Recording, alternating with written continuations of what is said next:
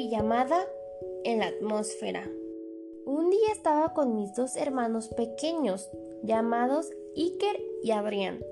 Habíamos hecho una tipo pijamada en un trampolín, con vista a las estrellas.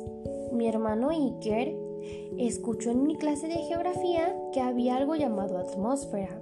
Me preguntaron qué era. Les dije que era una capa de gases que rodea un cuerpo celeste.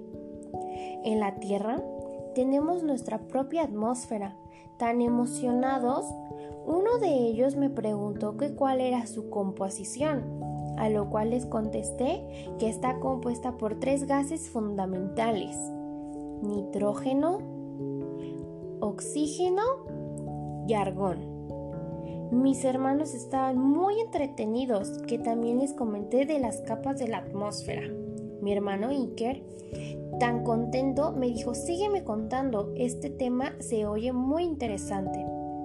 También les comenté que la atmósfera terrestre protege la vida de la Tierra, absorbiendo en la capa de ozono parte de la radiación solar ultravioleta. Estaban demasiado contentos. No puedo explicar su cara de emoción. Les dije que la energía proveniente del Sol se llama energía radiante o radiación.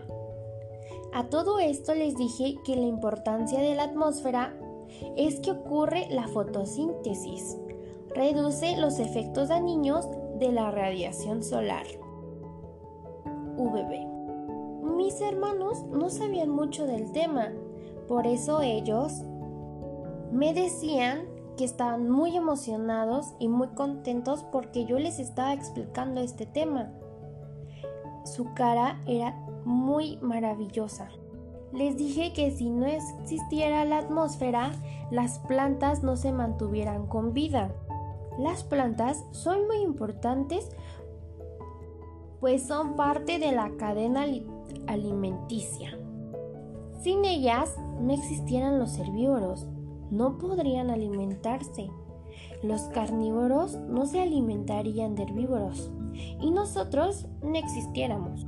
Cuando les dije eso, mis hermanos se quedaron asombrados porque me dijeron, entonces, si no existen las plantas, nosotros no existiéramos nunca.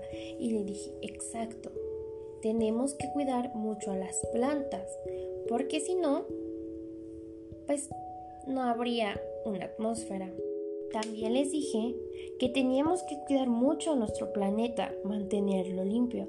Muy contentos por lo que les dije, se fueron a dormir y a la mañana siguiente me dijeron que cuando crezcan querían saber más del tema ya que se les había hecho muy interesante y les gustaba cómo se los había platicado, porque les dije, imagínenselo, cierren los ojos, imaginen que están en la atmósfera y ustedes mismos lo están viendo.